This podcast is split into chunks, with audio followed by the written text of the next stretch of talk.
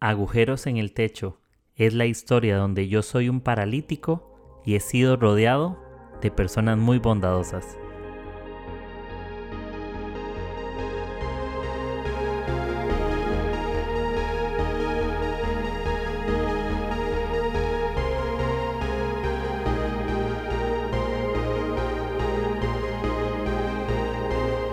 Hola amigos, espero que estén muy bien. Bienvenidos a su podcast favorito, el podcast Agüeros en el Techo.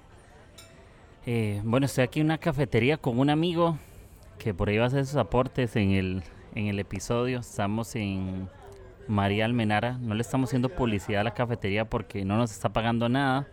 Pero si lo escuchan algún día, ojalá nos puedan dar publicidad pagada de para, para Agüeros en el Techo y seguir generando contenido. No mentira. Pero bueno, aquí estamos. La verdad que hemos estado conversando hace rato, tomándonos un café y eh, bueno, es un espectador aquí que va a hacer los aportes en, al- para el público también.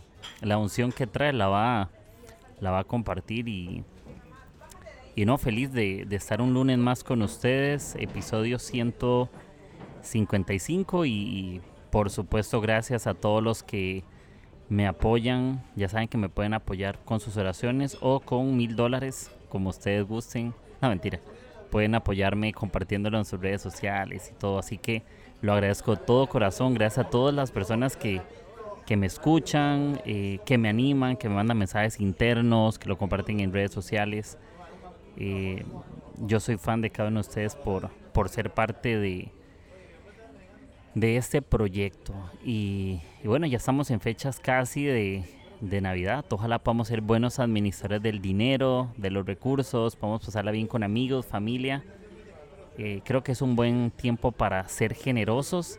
Y antes de, de empezar el episodio, sí los animo a que durante este mes y, lo- y lo- los que vengan, por supuesto, podamos ser generosos con otras personas, podamos animarles, podamos bendecirles, podamos, no sé, eh, animarles económicamente, ¿no? Con palabras, como quieras. Y, si tenemos algún vecino que podemos invitar a comer, dar un detalle a un niño, lo que sea, yo los, los animo. Creo que ser generosos habla acerca de, de, eh, de quiénes somos nosotros, ¿no?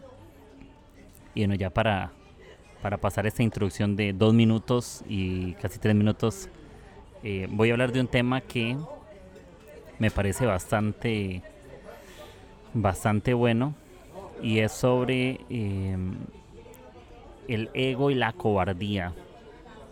Creo que todos por tendencia natural somos personas eh, egocéntricas.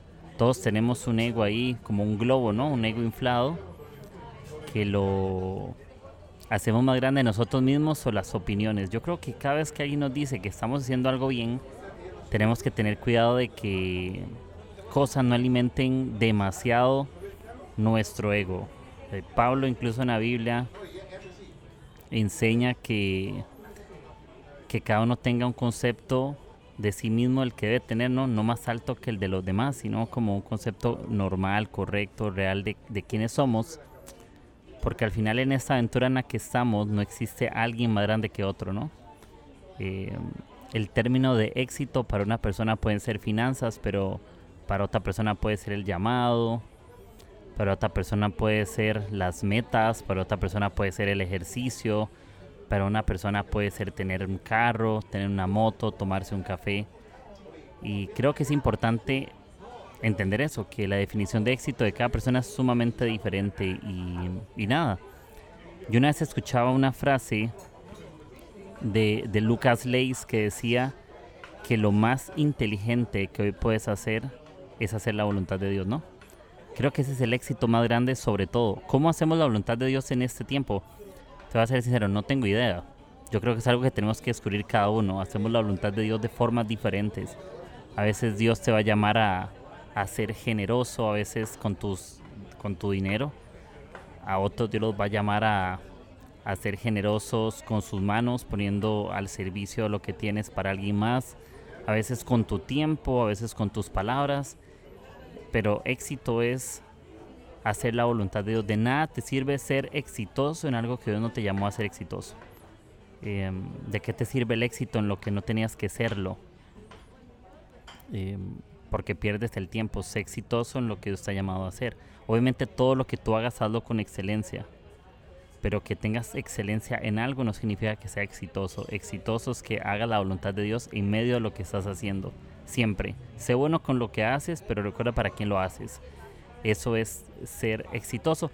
Pero en medio del ego y en medio de todas esas historias, eh, recuerdo que yo tengo una del colegio. Yo repetí décimo año del colegio eh, por matemáticas. El diablo creó matemáticas, ¿no? Y, hizo que muchos reprobáramos. Y el siguiente año repetí décimo y saqué, como en 20 años, el primer 100 para con ese profesor. Saqué un 100 con el profe y fue el primero en 20 años. Y me recuerdo que el ego me crecía, ¿no? Por todo lado. Yo caminaba y escuchaba voces que decían, ah, él es el que sacó 100 con el profe Mate. Y yo me creía todo. Y me di cuenta de algo. ¿De qué me servía un 100 eh, en matemáticas al final? Solo para creerme importante, solo para creerme más que alguien. Porque al, llegar a casa me di cuenta que esas cosas no valían la pena. Por supuesto, si vale la pena y esforzarme y sacar buena nota y que haga hacer las cosas bien, pero muchas veces queremos solamente alimentar nuestro ego y yo creo que lo más importante es de lo que hacemos que estamos dando para alguien más. Siempre, eh, ok, si te fue bien con algo, ¿qué estás haciendo con ese algo para alguien? Esa es la pregunta. De, ¿De qué te sirve un buen trabajo si no eres generoso con tu buen trabajo? Eh, ¿De qué te sirve ser buen amigo si no inviertes en tus amigos, no? ¿De qué te sirve ser un buen empresario si no amas a tus empleados? ¿O qué te sirve ser un buen hijo si o un hijo ejemplar en lo que tú consideras si delante de ellos no se sienten honrados?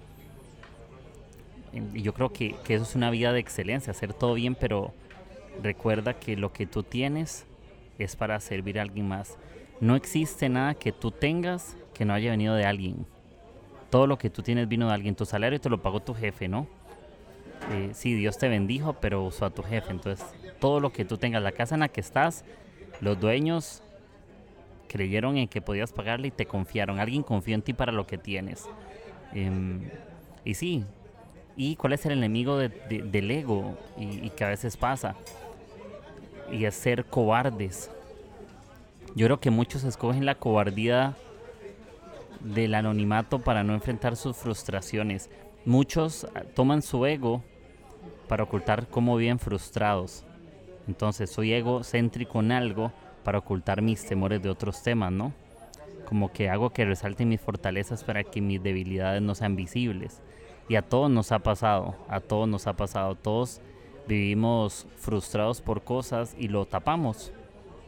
Hay gente que hace que delante de los demás se muestra como el más crack, el mejor de todos la mejor de todas, pero a escondidas hacen cosas que realmente no están bien. Y yo creo que el ego no es algo para que tú disfraces, sino para que, que tú entrenes. El ego, ojo, el creernos algo no es malo, pero ten cuidado con lo que tú crees.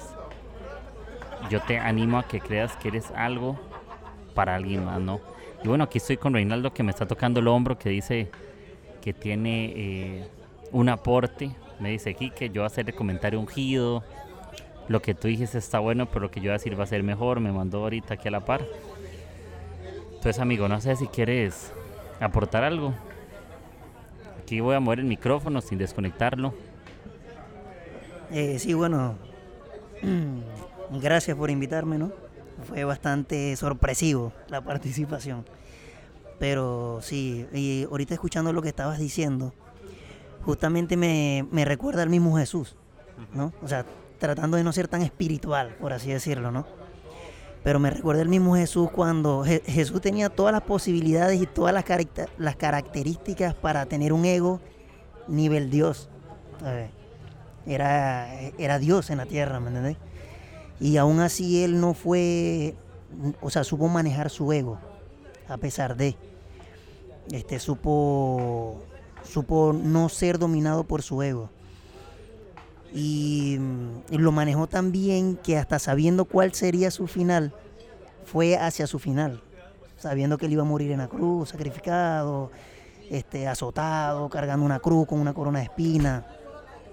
Y yo creo que ese es, podría ser el mejor ejemplo a seguir con respecto al ego. Inclusive hasta los mismos discípulos, ¿no?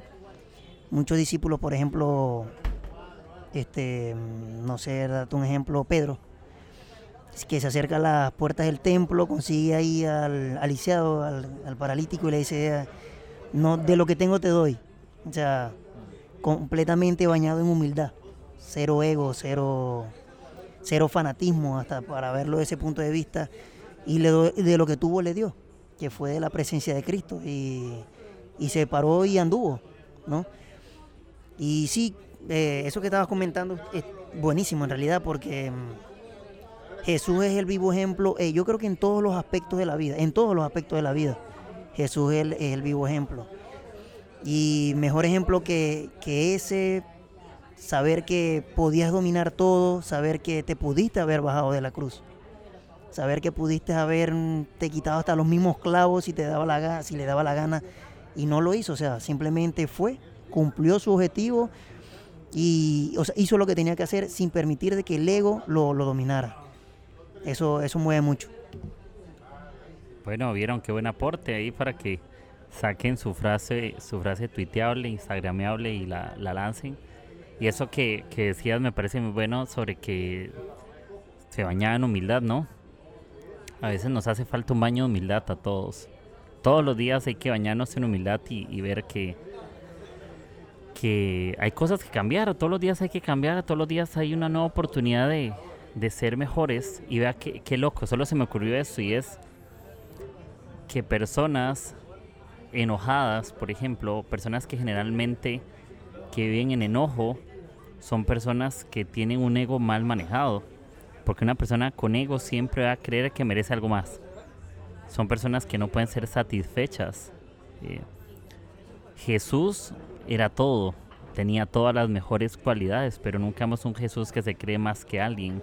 Ni siquiera teniendo todo lo que lo que quieres, significa que eres mejor que otra persona. Y, un ego mal manejado te vuelve una persona siempre enojada. Y el enojo siempre hace que te enojes con las personas incorrectas. El ego, ¿qué es lo que hace? Que hace que mires a las personas por debajo. Siempre vas a ver a los demás por debajo, siempre vas a ver a los demás inferiores y siempre los demás son competencia. Ayer escuchaba una frase de un amigo que me parece sumamente buena y es no mates tu ego, santifícalo. Em, yo entiendo algo, el ego no es algo del diablo. Todos tenemos un ego, todos tenemos un concepto de nosotros sobre algo. Pero ¿qué significa santificar mi ego? Es poner en Dios quien yo soy. Cuando yo no santifico mi ego, pongo en mí quien yo soy.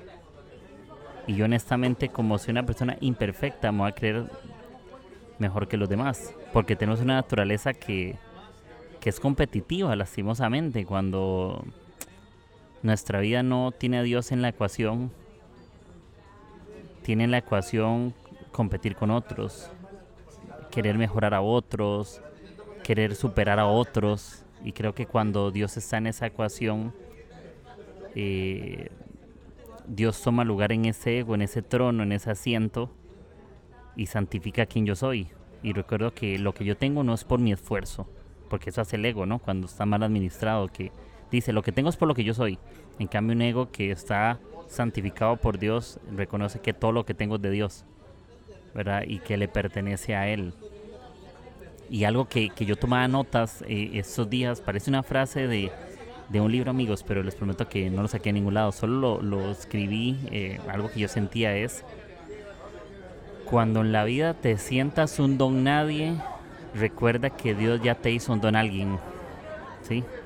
Cuando en la vida te, te sientas un don nadie, alguien no conocido, alguien rechazado, alguien sin lugar, eh, alguien inferior, Dios te recuerda que ya te hizo un don alguien. Dios no te va a hacer alguien, ya Dios te hizo alguien.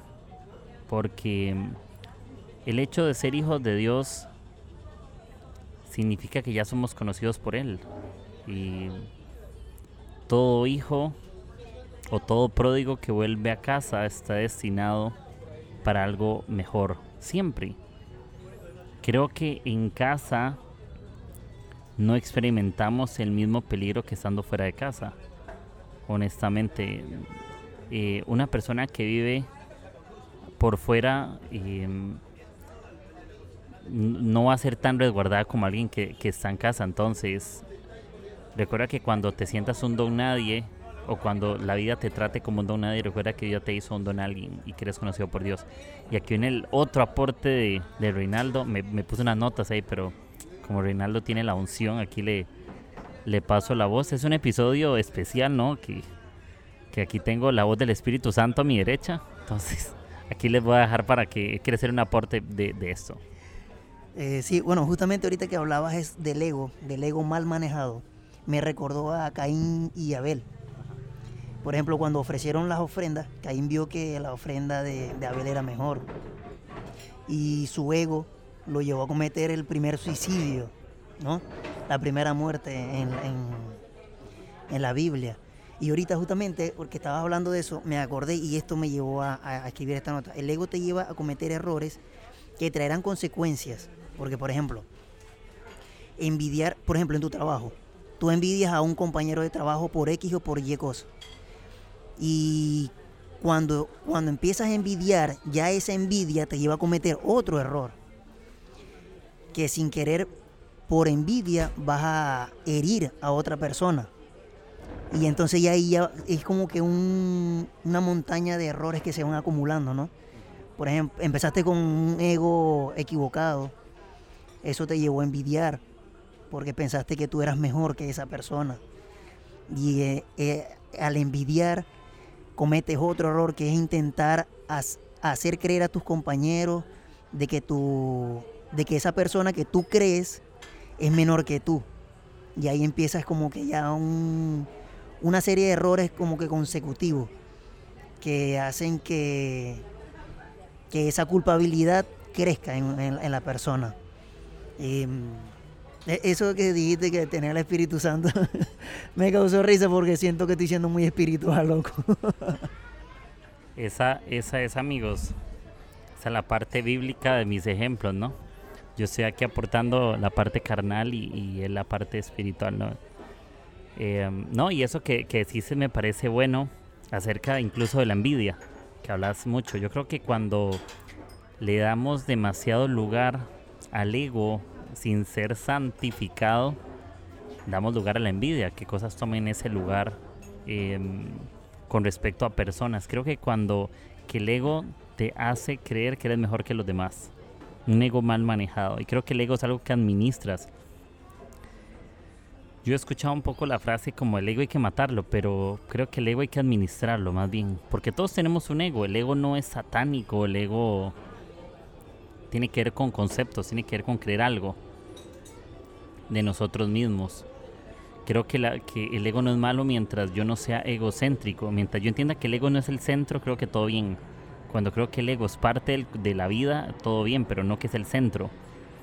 Creo que cuando Dios es el centro y el ego está alrededor de Dios, el ego responde a Dios. Mi yo responde a Dios. Creo que cuando yo respondo a Dios, las cosas siguen estando buenas. Como la Biblia dice, para sumar a la parte espiritual, ya que Reinaldo dice que, Rey dice que yo soy, que yo no hago portes bíblicos, eh, entiendo algo. Y es el de la misma historia de, de Jesús y Pedro, ¿no? Pedro por sí solo, con su propio ego, con las redes de pescar.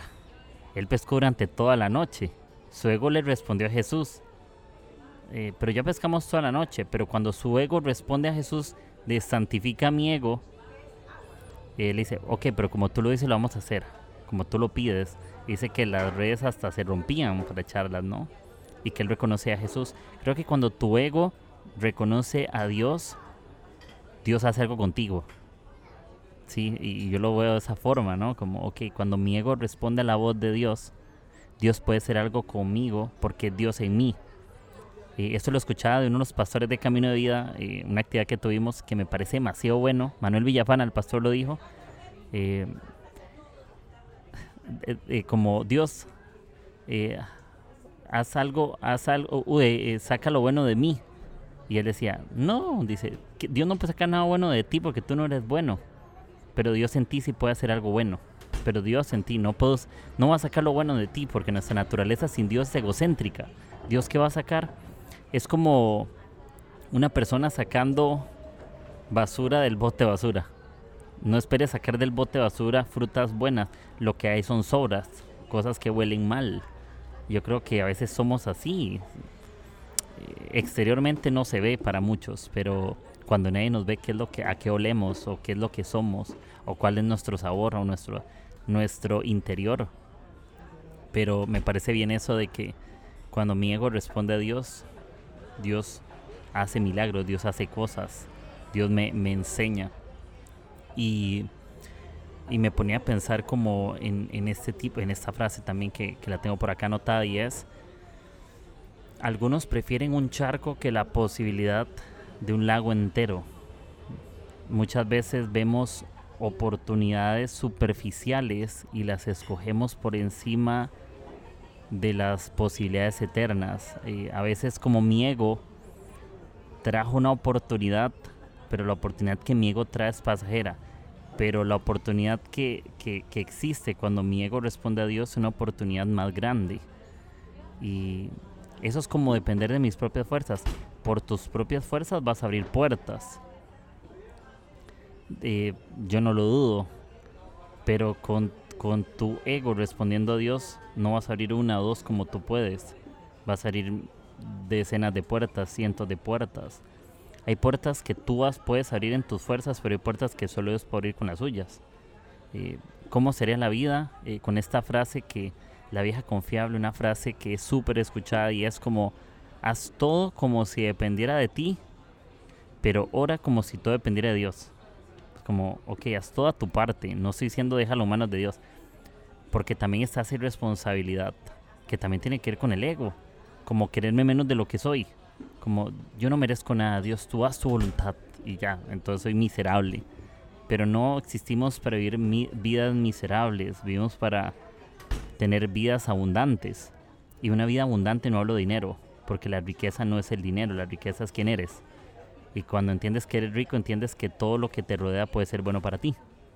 Entonces yo creo que también es como, ok, eh, tu ego, cuando responde a Dios, Dios puede hacer algo en ti, literal. Y, y ¿por qué conformarte con lo que puedes alcanzar por ti mismo si puedes recibir algo mejor de parte de Dios? Eso se los voy a, se los voy a poner así. Eso es como cuando alguien te ofrece un pequeño caramelo y por no esperar la bolsa caramelos completa te llevas solo un caramelo cuando podías tener una bolsa. Pero porque creías que no merecías otra cosa. Como te apuraste, tomé... Y me pasó un ejemplo a mí con, con unos zapatos, vean hace un par de meses me compré unos zapatos Adidas que me gustaron un montón. Los ando puestos incluso en este episodio. Yo creo que por apurado compré unos que no eran de mi talla. Por apurado. Y ya después tuve que vender los que ando. Y compré, ¿saben qué? Otros iguales que me quedaran. Y ya me sentí más cómodo. Creo que cuando tú te apresuras siempre vas a tomar malas decisiones. O vas a retrasar el proceso. Y creo que hay buenas oportunidades que simplemente no apresurándote las puedes recibir. Hay cosas que sí o sí vas a recibir de buena manera, pero no te, no te apures en recibir algo ya cuando tal vez es mañana. O cuando vemos las promesas de Dios, no pienses que Dios no quiere darte algo porque no te la doy. No, ¿verdad? No puedes pensar que, que Dios no te quiere dar nada.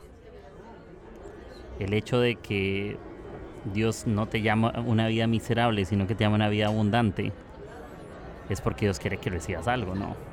Y cuando la Biblia dice que nos da su espíritu ahí para meterle Biblia y todo a este episodio, eh, te da su espíritu para algo, para algo con gente, para algo contigo, para un propósito, para suplir tus necesidades, para hacer milagros, para hacer cosas contigo, para ayudarte en tus sueños, para hacer muchísimas cosas. Y no olvides que hay dos opciones acerca cuando tu corazón responde a Dios y es entender que mejor, y ya se los voy a explicar, mejor es más grande que mayor. ¿Y a qué me, me, me refiero con esto? En la vida creemos que entre más cosas es que es mejor. Creemos que entre más plata es mejor. Creemos que entre más eh, cosas de cualquier tipo es mejor todo. Como que lo mismo es por cantidad, ¿no?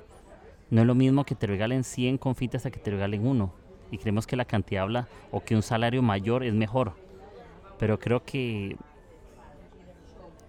que lo, lo, lo, que está en este mundo, que parece verse mayor delante de mis ojos, incluso no puede ser mejor que lo, que lo, pequeño recibe el reino. Lo más pequeño que te pueda dar Dios es mejor que lo grande que, te, que puedas recibir sin Dios. Porque todo lo grande se lo comen las polillas aquí. Literal, todo lo que tú tengas aquí no va a funcionar.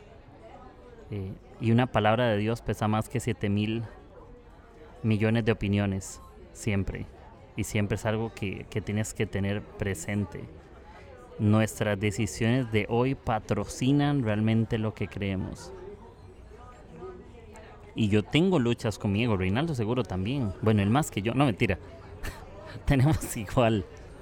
Eh, todos tenemos luchas con nuestro ego. Y yo me pongo a, a, ver esta frase de santifica mi ego.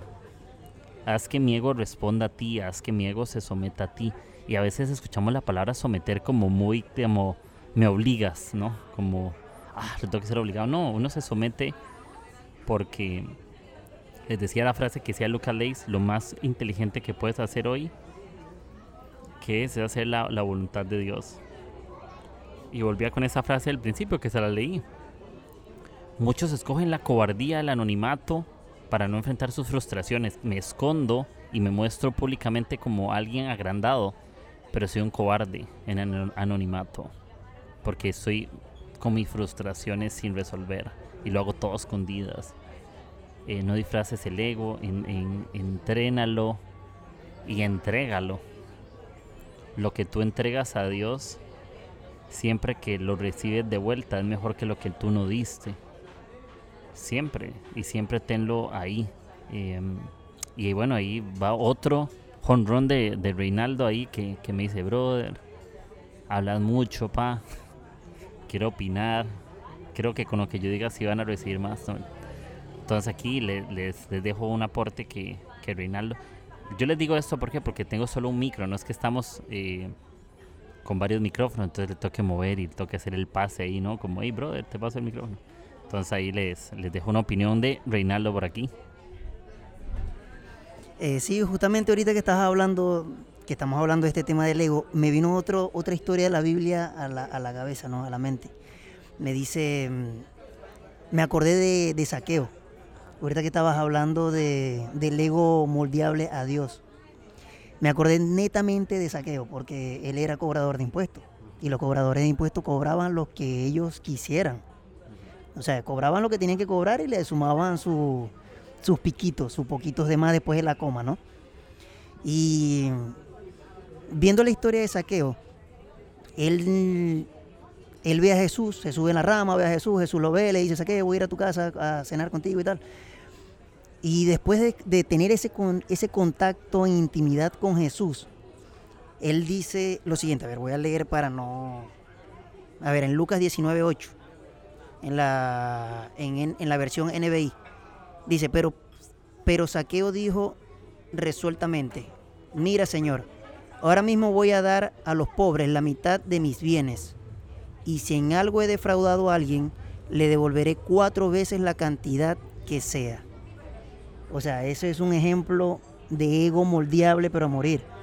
Porque si nos vamos a la Biblia, Saqueo teniendo todo debió haber tenido un ego pero bestial, o sea, un ego muy grande.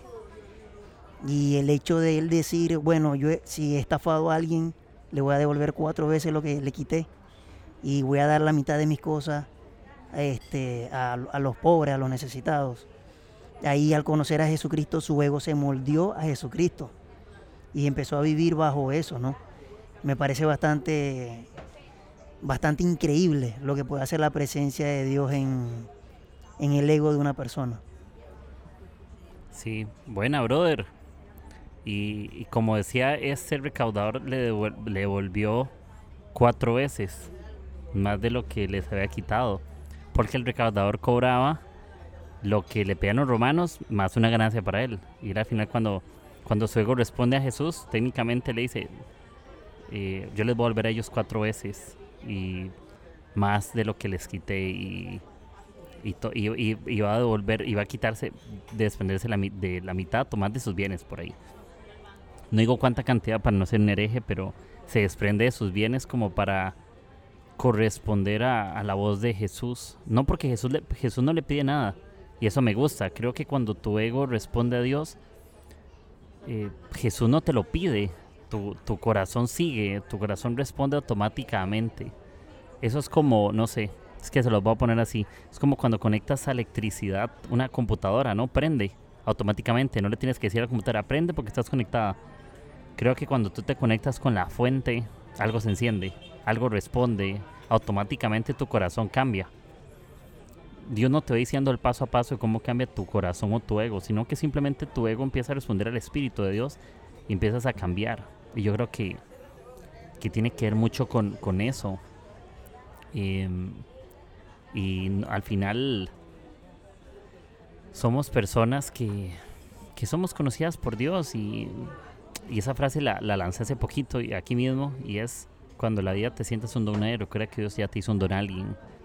Y esa intimidad con Jesús es la que, la que te cambia. Nuestras metas, alcances, sueños, esfuerzo, todo está súper. La vida hay que esforzarse, ¿no? Pero creo que ese encuentro con Dios es el que nos transforma, nos, nos cambia. Y, gracias a nuestro amigo, porque yo esta frase la escuché honestamente y le, le doy crédito al pastor Willy, amigo mío, Briones, que lo compartía en una clase, no mates tu ego, santifícalo. Tal vez la respuesta de lo que estoy opinando, no, pero sí el concepto general de, de esa frase me, me encanta. Y puede ser que el título salga de ahí. Igual todos los episodios soy muy honesto. No existe una idea que sea 100% original. Todo lo que tú hablas es frases de alguien más cosas que lees, cosas que, experiencias que tienes, ese aporte de uno, obviamente, muchos comentarios, pero, o revelaciones que tienes al corazón, pero incluso si lo quieres ver así, el autor es Dios, ¿verdad? Si te lo revela tu corazón. Todo lo que tú tienes es de alguien más, lo dijimos, hasta tus palabras son de alguien más. Em, y no, y, y, gracias por, por este episodio, amigos. Esto fue el episodio 155. La verdad que bien contento. Gracias por estar acá presentes. Gracias a Reinaldo, brother, por estar aquí, por sus aportes santos. Me, hizo saber que no soy muy bíblico al aportar, pero... Bueno, no sé si querías hacer la última opinión, despedirte ahí de la gente. Eh, dice que sí, que, que porfa, que obvio. Eh, bueno, no nada, agradecerte a ti por, por la invitación. Y el primer podcast que, que, participo en realidad. Y nada, totalmente agradecido y, creo que me siento un poquito más espiritual. no, pero no, pero en serio, este, de verdad agradecido, man. Agradecido mucho. Listo, listo. El primero muchos dice que lo van a invitar, que, invitaciones, que él va a empezar a cobrar ahí, aquí en moneda peruana, mil soles por episodio. Entonces ahí dice que les hace precios y son tres podcasts que lo invitan. Así que amigos, gracias. Recuerden que este episodio lo pueden compartir en sus redes sociales, Instagram, Facebook, WhatsApp y está disponible en plataformas digitales como Spotify, Apple Podcast y Anchor. Así que gracias, les mandamos un abrazo y que la pasen bien. Y aquí seguiremos tomando café, eh, chismeando un rato y, y conversamos amigos. Que esté muy bien. Recuerden, no mates tu ego, santifícalo. Pon en Dios quién eres lo que haces cambia, pero lo que eres crece. Así que nos hablamos. Chao, chao.